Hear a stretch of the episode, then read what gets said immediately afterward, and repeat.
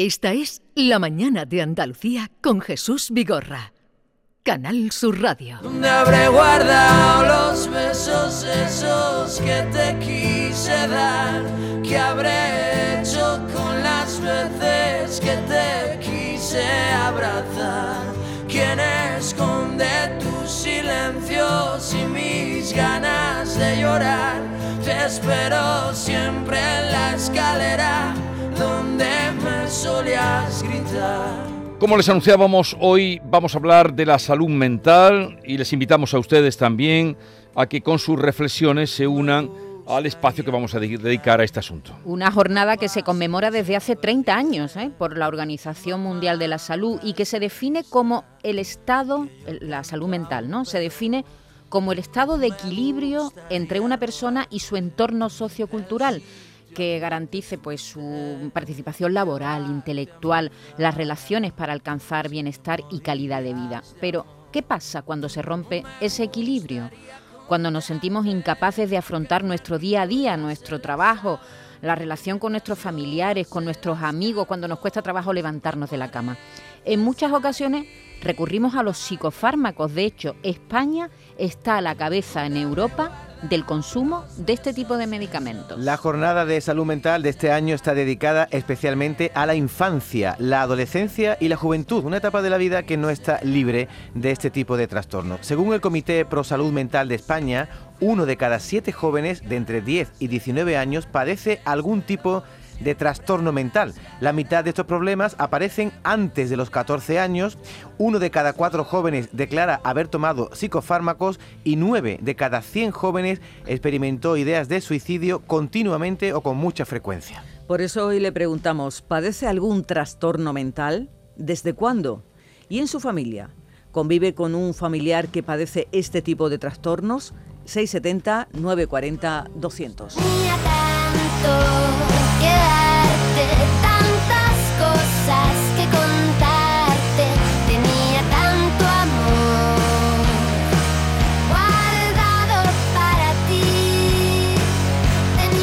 Vamos a saludar a Trinidad Rus, es directora general de Atención Sociosanitaria, Salud Mental y Adicciones. Trinidad Rus, buenos días. Buenos días a todas las personas que durante esta mañana nos acompañan y gracias como siempre a Canal Sur por darnos la oportunidad de hablar del ámbito de la salud mental en un medio como es Canal Sur Radio. Bien, eh, como está dedicada la jornada de este año a la infancia, adolescencia y juventud, ¿cuáles son los trastornos más frecuentes o más comunes que se dan eh, en, este, en estas edades? Eh, los trastornos de la conducta alimentaria, eh, los problemas de depresión y después están los trastornos graves de, salud mental. O sea, conducta alimentaria, depresión y, salud mental. Así, efectivamente. Y, cuando mm, los padres detectan algún tipo de estos problemas, ¿cómo se articula? La manera de, que los tengan en, cuenta, los traten, porque claro, esto trasciende lo que es un, eh, pues un consultorio médico donde es lo cotidiano, lo que se ve y no con tanta precisión el tema de la salud mental. Eh, sí, bueno, la principal puerta de entrada al Sistema Nacional de Salud de la Junta de Andalucía es atención primaria a través de los médicos de pediatría en el caso de los menores de 14 años y a través del médico de familia cuando el menor hasta los 18 años está dentro ya de, con una cartera de, médico de familia. Es este médico, estos especialistas, los que derivan eh, a las unidades de gestión eh, de salud mental. En concreto, en la Comunidad Autónoma de Andalucía hay 26 unidades de gestión eh, de gestión clínica de salud mental y bueno, ahí ya pues pasan a los distintos dispositivos que tienen dentro, que van pues desde lo que es la unidad de infanto-juvenil, que es donde estarían y donde se tratarían este tipo de, eh, patologías más frecuentes en la edad infanto-juvenil. Y eh, después, bueno, hay otros dispositivos que van también más dirigidos a la población adulta, como pueden ser desde centros de día, eh, la- las unidades de, de- de gestión clínica a nivel comunitario, las comunidades terapéuticas, las unidades de rehabilitación y bueno, eh, eso es un abanico de recursos que hay dentro de la unidad de gestión clínica, que como he dicho hay 26, pero los padres que tengan y tengan ese inicio de eh, sospecha de un problema de salud mental de su hijo, primero de todo tienen que ir o bien a su pediatra o bien a su médico de familia para que desde allí se pueda hacer una derivación acorde al recurso que este menor necesite. Bueno, en esta charla que mantendremos con usted, Trinidad, para saber y para conocer, iremos también intercalando mensajes que nos van haciendo llegar los oyentes a los que hemos pedido que nos den eh, cómo ven la o, o cómo sienten, eh, eh, además, alguna vez con una experiencia propia, la situación. El- estos años de pandemia han incrementado los problemas de salud mental, Trinidad. Eh, sí, en estos años de pandemia y haciendo un seguimiento de lo que veníamos eh, atendiendo desde 2018, una comparativa hasta 2021, pues la verdad que la atención eh, en el ámbito de salud mental ha ido aumentando, eh, pasando de, de 2018 hubo un total de atenciones de 1.194.026 personas ¿Mm? y en el último dato recogido, que es el del 2021, es 1.357.537 personas. Eh, hay ahí un, un- un repunte importante y bueno, es las atenciones y la asistencia que se han dado a lo largo de, de estos cuatro años últimos. Y- Maite. Y, y es suficiente? Eh, ¿La sanidad da una respuesta adecuada y suficiente a este tipo de personas con, con estos trastornos? Eh, bueno, la sanidad, como cualquier ámbito en la vida, pues tenemos que ir adaptándonos también porque no es una cosa estanca, eh, una organización para la prestación y la garantización de la continuidad asistencial en cualquier ámbito de la salud y, como no, eh, en salud mental también. Y lo único que lo que tenemos que ir es dirigiendo nuestro sistema, nuestras estrategias eh, adaptándola a lo, a, la- a lo que es la nueva prevalencia, la nueva incidencia de, la- de los casos de enfermedades que van surgiendo para ir adaptándonos a esas necesidades. Eso es lo que hemos ido haciendo a lo largo de estos tres últimos años, en donde hemos visto ese repunte de, eh, de incidencia, por ejemplo, en el suicidio en adolescentes. Y en base a eso, pues lo que hemos ido haciendo es adaptando nuestros servicios con figuras tan importantes como puede ser eh, la parte que eh, dirija y asesore y atienda al paciente de salud mental y en estos tres últimos años pues se ha creado la figura del adjunto del defensor del paciente pues para atender todas esas demandas, todas esas preocupaciones, todas esas problemáticas que eh, las familias andaluzas viven en la actualidad pues para tener una atención personalizada y para eh, ir dando respuesta dentro de los Mm. recursos que tenemos a esas necesidades. Igualmente, en las nuevas incidencias de prevalencia en- ante eh, situaciones y ante casos de suicidio, pues lo que se ha venido a hacer es también pues, el, el elaborar una nueva estrategia de mejora de atención sociosanitaria y dentro de esa estrategia que está a punto de ser aprobada por Consejo de Gobierno, lo que se ha hecho es hacer un plan de acción del sistema de, de salud público andaluza para la prevención, la atención y de, de sucesos suicidas. Eh, se presentó en 2021 y bueno, eh, eso viene pues a raíz de un grupo motor de 12 personas que han estado trabajando a lo largo del año 2020 y en torno a este plan lo que se quiere ahora es homogeneizar la- los programas que eh, se llevaban haciendo a nivel de cada unidad de gestión clínica a lo largo de toda Andalucía para que ese plan de acción de prevención sea homogéneo en toda, en toda Mm. la comunidad. Bueno, vamos a ir escuchando mensajes de los oyentes, a ver qué nos dicen, también si quieren hacer alguna consulta a Trinidad Rus.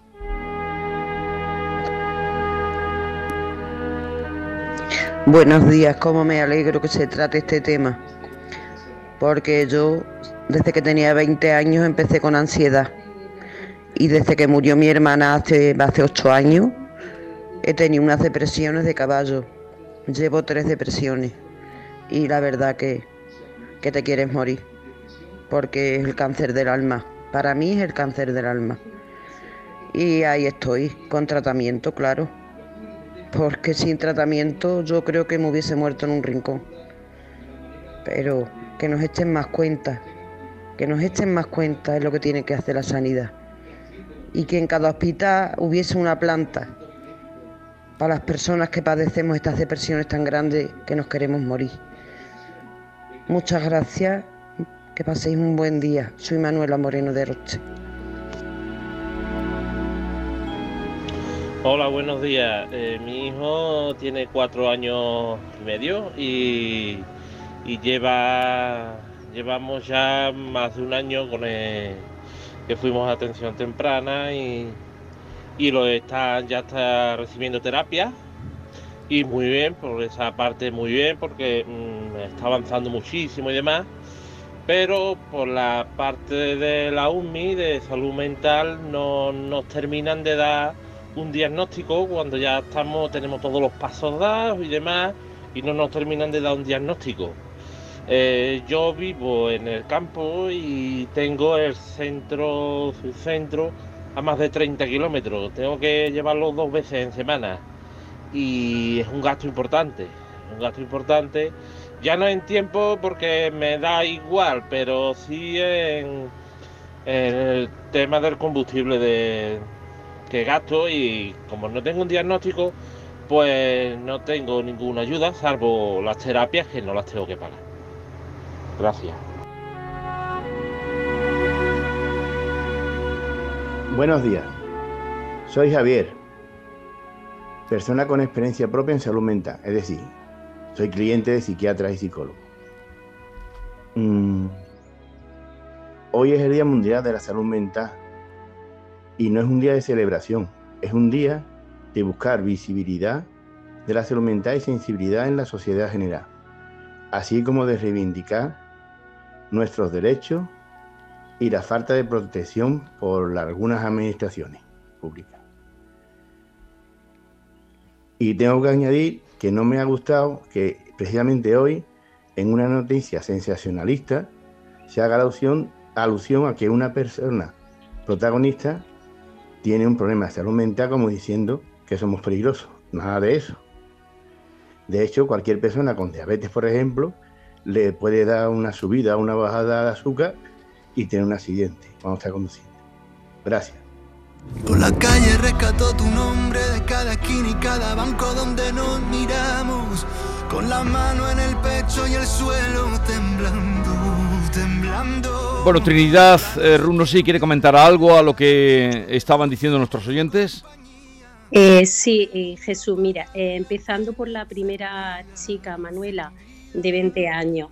eh, mm, ha estado y ha destacado en todo el mensaje que nos ha trasladado de necesidad de un problema que necesita acompañar, ser tratada, pues bueno, ha destacado mucho porque no quiere que sean unas personas que están ubicadas dentro de ese estigma como que Mm. es algo poco frecuente, es una enfermedad que la podemos sufrir a lo largo de todo el proceso de nuestra vida.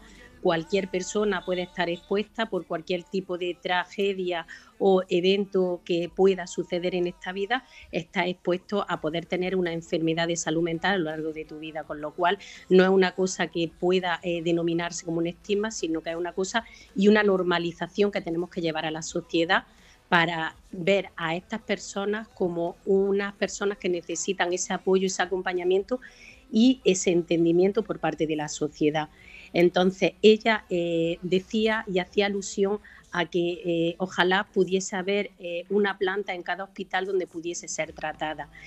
Nosotros hemos visto esa necesidad de ese tratamiento, ese acompañamiento continuo y mantenido a través de un profesional, un psiquiatra, un psicólogo clínico eh, que esté dentro, integrado en la atención primaria y para ello este año hemos adaptado y hemos aumentado a 26 psicólogos más para que vengan a reforzar esas 26 eh, unidades de gestión clínica y así eh, poder hacer esa detección precoz de esas depresiones, de esos episodios iniciales de enfermedades de salud mental y poder empezar a trabajarle in situ para eh, no a, eh, a- a, mm, colapsar Sí. las eh, consultas más especialidades de personas que necesiten algún tratamiento más específico, más especializado y más intensivo en el tema del ámbito de la salud mental. Hay, hay Este una año- cosa, eh, un dato, porque usted ponía antes el énfasis cuando hablaba en el problema de las, eh, las intenciones suicidas. Hay un dato de que el 15% de los jóvenes tienen esas intenciones suicidas. ¿Eso es así? Eh, sí, eh, los jóvenes es una edad pues, muy frágil, están, son muy vulnerables y están expuestos a este tipo de conducta. Entonces, para ello, eh, bueno, es importante la figura de ese psicólogo clínico que va a venir a reforzar a los profesionales dentro de la atención primaria, pero también hemos venido a reforzar la figura de las enfermeras referentes del ámbito escolar donde tienen como competencia directa los hábitos de vida saludable y dentro de estos hábitos de vida saludable van a empezar a formarse a partir de este mes de octubre 400 enfermeras referentes en el ámbito escolar en, esta- en estas detenciones, en este Sí. manejo de habilidades sociales para que nuestros jóvenes eh, puedan desarrollarse y puedan eh, desarrollar habilidades sociales que les capaciten para afrontar este tipo de pensamientos, de pensamientos que no son positivos, pero que con ese trabajo, con esas habilidades sociales, pueden revertirse y pueden eh, fortalecer la salud mental de nuestra juventud desde su mismo ámbito eh, de educativo y desde la comunidad educativa de, de los centros eh, educativos. Eh, Trinidad Rus, tenemos que dejarlo aquí, directora general de Atención Sociosanitaria, Salud Mental y Adicciones. Hoy es el Día Mundial de la Salud Mental y habrá otro momento, indudablemente, porque este problema es grande, ya con los datos que usted nos daba ah, y, y el, el plan o los planes que están poniendo en marcha ya da cuenta también del problema y de la detección del problema. Volveremos a ello. Trinidad, un saludo y- y buenos días. Muchas gracias y un abrazo muy fuerte a todas las familias y a todos los pacientes que en el día de hoy eh, sufren una enfermedad de salud mental. Trasladarles que la Administración, que la Consejería y que esta Dirección de Atención Sociosanitaria, Adicciones y Salud Mental estamos junto a ellas y caminando de la mano pues para hacerles cada día más fácil este camino que deben de andar conjuntamente con la familia y con la sociedad. Gracias por estar con nosotros. Hola, buenos días a todos. Eh, en primer lugar, gracias por este programa, en especial hoy, que tan necesario y tan bueno para muchísima gente que sufre de este gran problema. Yo quiero intentar contar brevemente mi experiencia. Eh, yo soy una persona, tengo 53 años, eh, no tengo ningún problema que se suponga pueda ser causante de una depresión. Felizmente casado durante más de 30 años y tengo tres hijos estupendos, o sea que, y sin embargo hace 4 o 5 años pues caí en ansiedad y depresión y perdí 16 kilos, estuve muy mal, muy mal. Perdí la ilusión por la vida, no, no quería ni siquiera vivir. Eh, tuve pensamientos suicidas, eh, pasaba todo el día llorando, en fin, horrible, horrible. No se lo deseo a nadie, vamos, a nadie. Y, y se sale. Estuve un tiempo, unos meses, que no quería ir al médico, pues siempre he sido un hombre muy, eh, digamos, muy hecho para adelante, ¿no? Y, y no quería acudir al médico. Error. Hay que ir al médico. Eh, a partir de que acudí al médico empecé a mejorar poquito a poco, poquito a poco, luego pues lo, normal, ¿no? Hasta que dan con tu medicación, pues estupendo. Tuve una medicación mínima y se sale. Estuve un año y pico, dos años y se sale, se sale. Que sepan las personas que se sale, ¿vale? Que entiendan que es un desequilibrio eh, químico del cerebro, es muy importante y, y se sale, ¿vale? Un mensaje de esperanza para, para todas estas personas. ¿eh? Hay que también cambiar tu, vida, eh, yo cambié mis prioridades, hice cambios en mi vida importantes y, nada, y hasta hoy estupendo, gracias a Dios. Así que nada, un saludo y espero que sirva de algo. Sé que no lo vais a leer, pero me veo en la obligación por mí y por todas las personas que sufrimos depresión u otra clase de patología, eh, tengo que decirlo. La seguridad social se toma tantos fármacos porque la seguridad social no está preparada para llevar a las personas, voy a decir, con la depresión, que es lo, que más ocurre hoy en día. Eh, te ve el psiquiatra y te manda pastillas. Y si te dicen que te van a ver la psicóloga o el psicólogo, hoy te ve uno y dentro de tres meses cuando tú vas está otra persona y tienes que empezar de nuevo. Y cuando ya llevas cuatro, dices, mira, esto no funciona. Ir a un psicólogo particular, el mínimo son 50 euros. Y claro, si fuera que puedes hacer el, el poder, como se suele decir, de ir, si fuera una cosa que fueran cinco o seis meses o siete u ocho, pues tú haces el esfuerzo y vas. Pero es que hay veces que es como me ocurre a mí, como le ocurre a mucha gente, que sabes, y te lo, dicen te los mismos médicos, que es para toda la vida, porque son depresiones traumáticas, por un hecho traumático o por varios hechos traumáticos que se han dado muy seguido. Entonces, no funciona, no está la seguridad social preparada y la mayoría de las personas no tenemos una capacidad adquisitiva como para gastarte 100 euros todos los meses en ir a un buen psicólogo. Hasta luego, gracias. Eh, buenos días, soy una madre desde Málaga.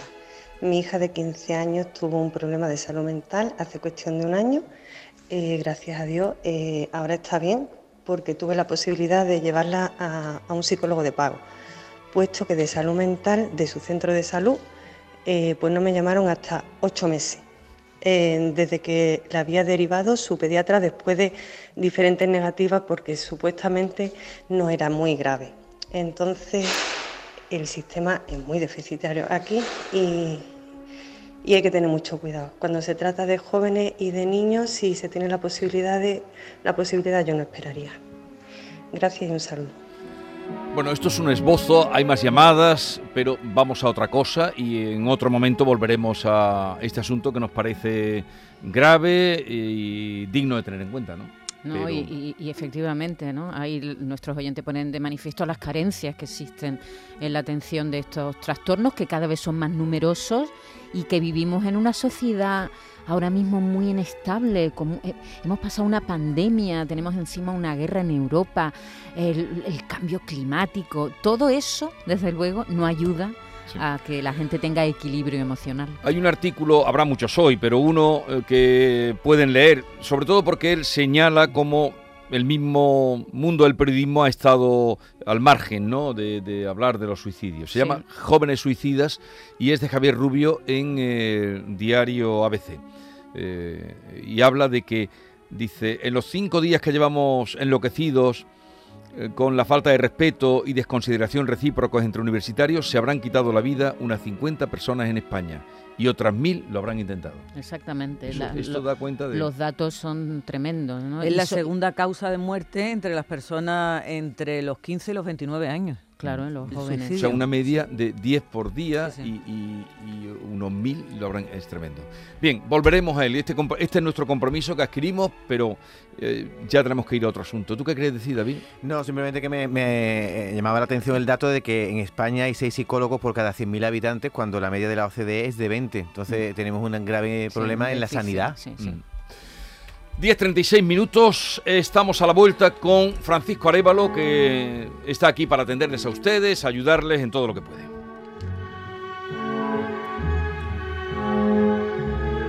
Esta es La Mañana de Andalucía con Jesús Vigorra, Canal Sur Radio.